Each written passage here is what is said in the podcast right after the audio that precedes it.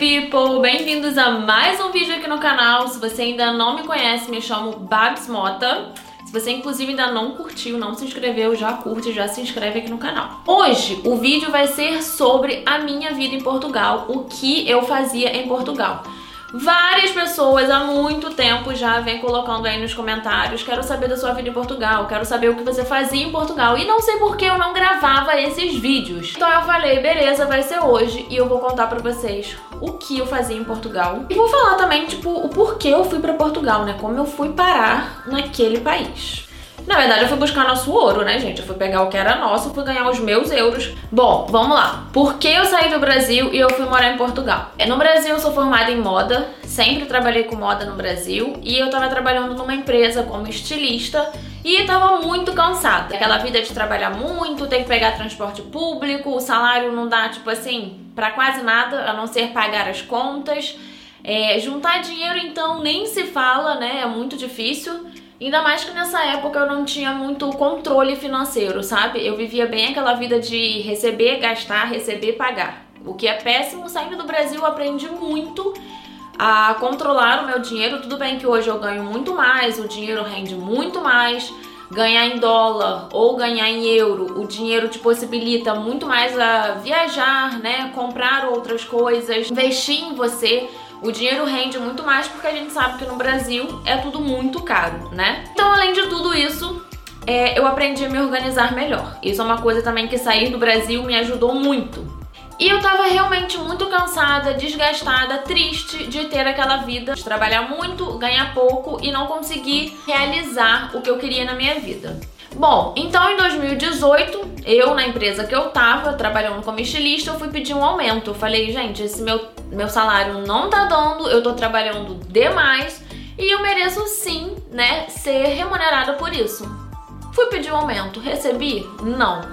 Levei um grande, beleza, vou te dar um aumento de 500 reais, porém para o próximo ano, isso foi em setembro de 2018. Eu falei, beleza, não quero mais, né, vou mudar de vida e vou sair do Brasil. Às vezes precisa, né, levar um pé na bunda ou realmente ter uma situação desafiadora, né, no seu caminho para você realmente pensar, não, peraí, vou por uma outra direção, porque essa que eu tô não está mais me fazendo feliz.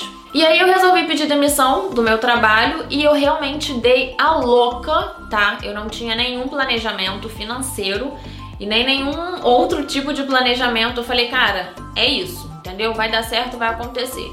Pedi demissão, nessa época eu não tinha, sei lá, gente, eu devia ter 100 reais na minha conta, alguma coisa assim, e eu falei, e agora? Né, pedir demissão do trabalho, como é que eu vou sair do Brasil? Com que dinheiro? Eu não tenho. E aí eu pensei, ok, vou começar a fazer dinheiro, tem vídeos aí que eu conto, né, que eu vendi todas as minhas coisas no Brasil, como que eu fiz isso. E aí eu consegui juntar mais ou menos uns 30 mil reais é, em dois meses. Eu vivi para vender coisas, para fazer dinheiro, esse era o meu objetivo, esse era meu foco. E aí, por que eu escolhi Portugal? Eu escolhi pela facilidade da língua, né? Porque a gente fala português. E também escolhi porque Portugal, muita gente não sabe. Você pode sim ir morar em Portugal sem ter um visto de estudante, sem ter um visto de trabalho. E lá você entra com uma documentação que se chama manifestação de interesse. É uma documentação que você tem que apresentar para o Estado português e a manifestação de interesse você pode fazer de duas formas. Ou você pode fazer por conta própria, você trabalhando para você mesmo, e aí você emite recibo, né, para essas pessoas ou para as empresas que você trabalha. Ou você faz a manifestação de interesse, você sendo empregado de alguma empresa. E aí você tem que de demonstrar renda, né, em uma das duas opções que você escolher. Muita gente, por exemplo, aqui na Austrália que eu falo, que eu morei em Portugal, as pessoas me perguntam: "Ah, mas você tem passaporte português?" Eu falava: "Não, gente, eu não tenho". "Ah, então como é que você morou em Portugal por tanto tempo sem ter passaporte?" Eu falei: "Gente, em Portugal isso é legal e você pode, você só tem que dar entrada nessa documentação". Escolhi Portugal por essa facilidade, porque eu não teria que desembolsar todo esse dinheiro para fazer um intercâmbio em algum país. No começo é muito difícil você pegar os seus reais e trocar por euros, porque é uma diferença absurda, né? Do dinheiro e quando você chega na Europa que você troca, né, esse dinheiro que você faz esse câmbio, você fala, meu Deus, tipo assim, empobreci. E aí como foi a minha vida em Portugal? Se você ainda não curtiu, se você ainda não se inscreveu, curte aqui e já se inscreve nesse canal. No Brasil, sempre trabalhei em empresa, escritório, envolvendo produto. Então eu tinha muitos conceitos dentro da minha cabeça, né? Sou formada, tenho uma faculdade, eu vivo nesse meio, eu vivo nessa sociedade. E aí eu me mudei para Portugal, eu fui ser mais uma imigrante, né? Fui ser mais uma no meio da multidão. Ali você não tem, tipo, a validação do seu diploma, ninguém te conhece. Você é uma pessoa completamente nova no país, você, tipo assim, tem que buscar casa. No começo você tem que se submeter a muitas coisas, muitas adversidades, muitas diferenças que no Brasil às vezes você não se submetia. Como, por exemplo, aceitar fazer alguns trabalhos que no Brasil você não ia fazer. E quando você vai para um outro país que você faz essa troca de moeda, isso dá uma diferença muito grande. Você vê que na verdade todo o esforço que você fez no Brasil de juntar todo aquele dinheiro, quando você vai para um outro país, aquele dinheiro se reduz muito. E aí sim te bate um desespero e você pensa assim: preciso trabalhar, preciso fazer dinheiro e vou sim me submeter a subempregos, que talvez eu não iria fazer no Brasil, mas em outro país você se submete. Só que até você mudar a sua mentalidade, sabe? Você trocar a sua cabeça, você entender, às vezes é um desafio grande. E o que eu sempre digo é assim, o maior desafio para mim do intercâmbio fui eu, sabe? Por mais que tenha tipo choque cultural, você não conhecer ninguém, você ter que começar uma vida do zero, a nossa cabeça às vezes é o mais difícil, porque você tem que quebrar vários preconceitos que você tem dentro da sua cabeça para poder se adaptar a uma vida nova. Então, quando eu cheguei em Portugal, eu pensei, cara, se eu voltar pro Brasil, eu não tenho nada, absolutamente nada. Então, assim, eu tô indo para Portugal que é para dar certo. Eu não penso em voltar pro Brasil. Se eu voltar, vai ser tipo assim, na última da última da possibilidade, entendeu? Então eu fui muito com esse pensamento, vai dar certo e vai dar certo. Não sei o que eu vou fazer, não sei qual vai ser meu trabalho. Porém, fui. E aí chegando lá, né, você começa a procurar casa, você começa a ver, tipo assim, o que, que cabe dentro do seu orçamento. Você vai achar assim apartamentos muito caros, quartos muito caros, e você vai ficar nessa pesquisa, vai ficar nessa busca, vai conhecer lugares e bairros que você não vai gostar. Então, tipo assim, você tá realmente se adaptando a tudo, né? E vendo o que você gosta, vendo o que você não gosta, o que você pode pagar, o que você não pode pagar. Assim que eu cheguei, que eu comecei a procurar apartamento, eu peguei dois apartamentos em Portugal e eu comecei a fazer Airbnb. Eu morava em um dos apartamentos, em um dos quartos, eu morava em um quarto, alugava os outros quartos do apartamento e ainda tinha esse outro apartamento.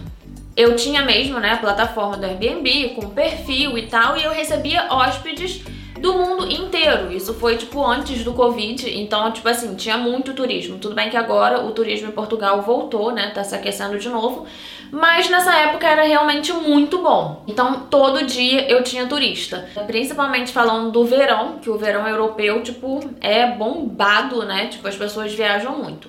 Pra mim foi ótimo, porque foi onde eu comecei essa troca, né, com pessoas de diferentes países e comecei, tipo, a pegar o inglês, né? Eu já tinha estudado inglês no Brasil, mas, tipo assim, vamos dizer que é praticamente nulo, né? Aquela coisa que você sabe palavras, mas, tipo, não sabe formar uma frase. Isso me ajudou bastante, foi ótimo. Olhando pelo lado de Portugal, para mim foi uma porta de entrada muito boa, mudar muitas coisas na minha cabeça, me refazer como pessoa, sabe? Aprender a viver em um outro país e ter essa troca com o idioma, porque Portugal é um país que tem também muitos imigrantes. Como eu trabalhava com turismo, tinha né, essa troca com inglês, com italiano, com outros idiomas. Para mim isso realmente foi muito bom, me ajudou bastante. Além desses apartamentos da Airbnb, logo assim que eu cheguei em Portugal, isso foi tudo muito no começo, um amigo falou assim: Eu tô indo fazer uma entrevista numa empresa de tuk-tuk. Você não quer ir fazer uma entrevista, ver se você quer trabalhar também no tuk-tuk? Gente, eu tinha acabado de sair do Brasil e aí eu pensei: Gente, como assim driver de tuk-tuk? Vou ficar rodando Lisboa carregando turista, eu com a minha cabeça, né? Cheia de sou formada, trabalhava em empresas no Brasil, vivia, né, num status. Eu falei, não, isso não é trabalho para mim. E fiquei naquela, né, naquele pensamento, meio que tentando relutar, realmente, não, preciso arranjar uma coisa tipo a minha altura. Mas não é bem assim que funciona, né? Depois que você sai, realmente você vê que, tipo, tudo muda, a sua cabeça muda. Aí, beleza, eu fui, né, pra essa entrevista pra poder ver se eu poderia trabalhar no Tuk-Tuk. Comecei a trabalhar nessa empresa de Tuk. Os meus primeiros dias no Tuk-Tuk foram assim. Não sei bizarros, sinceramente. Por quê? Porque eu tinha muito medo. Além de dentro da minha cabeça, né, ter todos aqueles preconceitos, andando pelas ruas procurando turistas para poder fazer dinheiro, para poder fazer um tour. Lisboa é uma cidade que tem muitas ladeiras, são aquelas ruas estreitinhas. Para mim, Lisboa é bem parecido com Pelourinho, sabe? Em Salvador. Que são aquelas ruas estreitas, de paralelepípedo, enfim. E eu morria de medo de o tuk-tuk descer, eu não conseguir parar, ou eu estar com os turistas e o tuk-tuk virar, eu me perder, que eu não sou uma pessoa, tipo assim, muito boa de me localizar, sabe? No GPS, no Maps. Eu vou conseguir me perder mesmo usando o GPS. E me perdi várias vezes como turista, tá, gente? Atrás. Eu ia pra um caminho super nada a ver. Aí eu metia um caô ali, tipo, ganhava na simpatia e foi isso. Mas nos primeiros dias para mim foram bem difíceis, eu chorava no tuk-tuk. E eu tava lá, tipo, pilotando o tuk-tuk, eu falava, meu Deus, eu só quero ir embora, eu só quero ir pra casa. Gente, eu fui meio que criando uma fobia, sabe? Mas eu pensava, não, eu vou, mesmo assim, muito mal de cabeça de estar fazendo aquilo, com muito medo, eu vou. Tá com medo? Vai com medo mesmo. Comecei a perceber que o tuk-tuk era muito bom, porque no verão dá muito dinheiro em Portugal, você vai ganhar muito mais dinheiro trabalhando no tuk do que você trabalhando, tipo, no restaurante, no café, numa loja. Como funciona o tuk-tuk? Na época que eu trabalhava, um tour de uma hora custa 70 euros. Você pode carregar até seis pessoas no tuk-tuk. Desses 70 euros que você faz por hora, a metade, 50% do valor é seu, 50% é da empresa. Você pode fazer quantos tours por dia você quiser. As pessoas têm muito costume de dar gorjeta. 5 euros, 10 euros. Eu pegava muito turista, tipo assim, muito rico, sabe? Galera que vinha, sei lá, dos Estados Unidos, que vinha do Canadá essa galera dá uma gorjeta muito boa. Eu já ganhei, tipo assim, 50 dólares de gorjeta. Teve uma vez que eu ganhei 100 dólares de gorjeta. Eu falei, meu pai, obrigada, gratidão. Tem os turistas que te levam para almoçar, que te levam para tomar café. Depois que eu comecei a fazer o tuk, assim, depois de um bom tempo, eu comecei a perder meu medo. Gente, eu comecei a amar aquele trabalho. Fui para Portugal muito no foco, vou trabalhar, vou fazer dinheiro. Eu fazia Airbnb, eu fazia o tuk, enquanto mais dinheiro eu pudesse fazer, mais eu queria fazer e eu fui muito focada assim, missão fazer dinheiro. Eu realmente não tinha tempo livre. A minha vida era tipo acordar, trabalhar, eu ia pro TUC, na hora do almoço eu voltava para casa, fazia o check-in, check-out, chegava em casa de noite, lavava as roupas de cama, limpava o apartamento. Eu realmente trabalhei muito, sabe? Muito, muito, muito. Isso em muitos momentos me deixou muito mal de cabeça, porque eu não tinha muito tempo para mim, sabe? Ainda mais nós mulheres é, que a gente gosta de se cuidar, de fazer uma unha, de passar um hidratante, de fazer um cabelo. Eu não fazia nada disso em Portugal, sabe? Eu realmente, tipo assim, me despi de tudo que eu tinha é, e falei, cara, minha vida agora é outra, minhas metas são outras e é isso. Imagina que o salário mínimo, né, em Portugal ele é 600 e poucos euros. Eu fazia às vezes 150 euros por dia pra mim, limpo. Falando que 150 é um valor muito bom, tá? Pra fazer por dia. Isso você faz tipo no verão. E aí o que é o tour de tuk-tuk, na verdade? É, tem vários pontos, né, em Lisboa, onde podem ficar os, os tuk-tuk. E aí os turistas passam, você oferece o tour você sai com o turista e mostra para ele os pontos turísticos de Lisboa. Alguns pontos você pode parar. Esse tour dura uma hora, ou se a pessoa quiser pagar uma hora e meia, duas horas, e aí você que vai negociar, você vai negociando tudo. E eu gosto muito de falar, de ter contato, sabe, com as pessoas, de me comunicar. Então isso para mim era tipo muito fácil. Depois que eu peguei a manha do tuk-tuk, como que você trabalhava, que eu já conhecia as ruas, que eu já conhecia todas as pessoas que trabalhavam com aquilo, Cara, eu já trabalhava de olhos fechados e eu amei aquele job, aquele trabalho, sabe? Eu queria trabalhar, tipo assim, muito. E tem um horário que você tem que voltar pra garagem, que é até as 9 horas da noite. Gente, às vezes dava 9 horas, eu tava pegando um tour, porque 9 horas na Europa ainda é dia, né? No verão. Então, assim, eu amei o trabalho. Eu hoje penso, cara, quando eu tiver que ir pra Portugal de férias, eu vou querer pegar um tuk vou querer dar um rolê, sabe? Vou querer fazer uns euros. Eu tenho vários amigos que trabalham no TUC, sempre trocam mensagem. Como é que tá aí em Portugal? Estão fazendo dinheiro? Como é que tá o turismo? Enfim, eu amei. O lado um pouco mais difícil do tuk é porque os portugueses eles não gostam do tuk-tuk. Concordo, né? Dou razão. Porque tem muitos é, motoristas de tuk-tuk que param em qualquer lugar, que param o trânsito, que não estão nem aí, sabe? Que dão uma vacalhada. Então, realmente, os moradores ali de Lisboa já odeiam o tuk-tuk. Veem um, já buzina, já xinga.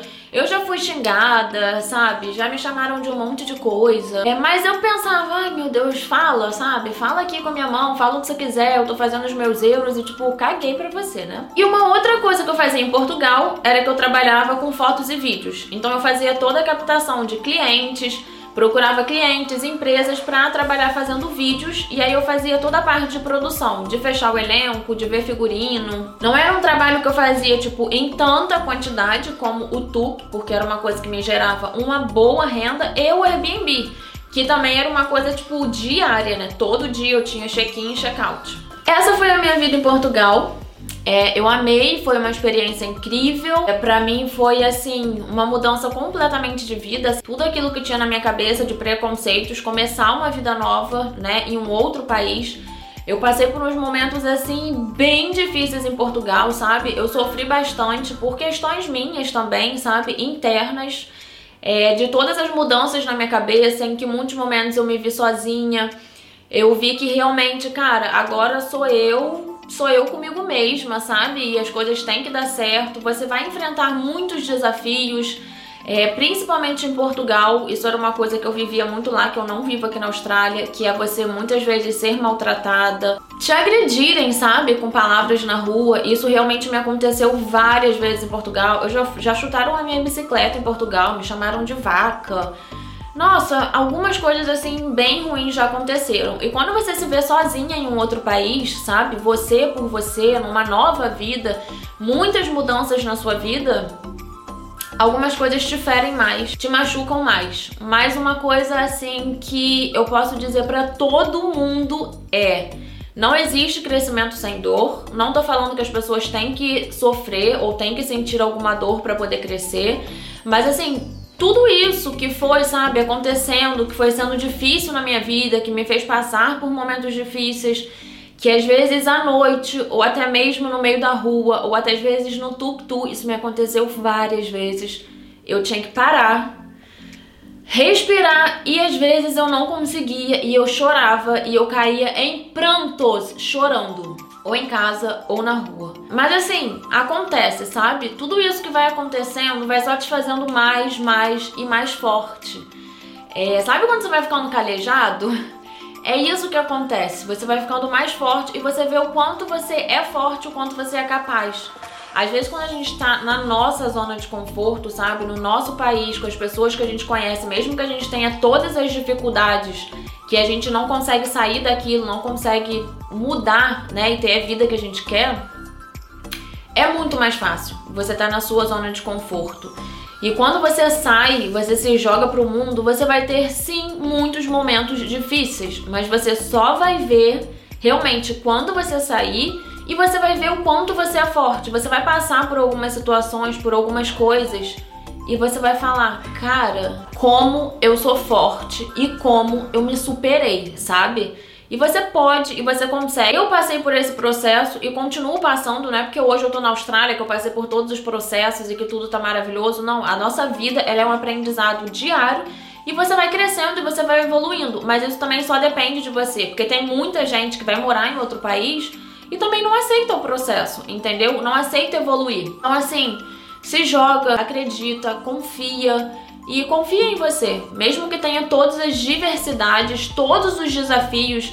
Se alguém te maltratar, se você tiver que fazer um trabalho que você nem imaginava fazer, sabe? Se você estiver sofrendo sozinho porque você não vai ter ninguém. Cara, isso vai acontecer sim, vai acontecer tipo na Europa, vai acontecer na Austrália, vai acontecer no país que você escolher ir. Também acontece no Brasil muitas vezes, só que a gente tá na nossa zona de conforto, entendeu? E quando você se joga pro mundo, você às vezes sente isso mais. Então, assim, gente, se joga, sabe? Se você quer morar num outro país, você quer tentar uma vida melhor, vai, não fica pensando, tipo, cheio de medo. Como é que vai ser? Como é que vai acontecer? Cara, vai ser maravilhoso, vai ser difícil, muitas coisas vão acontecer, mas assim, vai, entendeu? E só se joga. Bom, é isso. Se você tiver alguma dúvida, quiser fazer alguma pergunta, deixa aqui embaixo nos comentários. Se você não me segue no Instagram e no TikTok, já entra lá, já me segue. Eu respondo todo mundo no Instagram. O que você quiser saber sobre vida em outros países, na Austrália, em Portugal, que eu puder te ajudar, deixa aqui ou lá no Instagram todas as suas perguntas, tá bom? Beijo!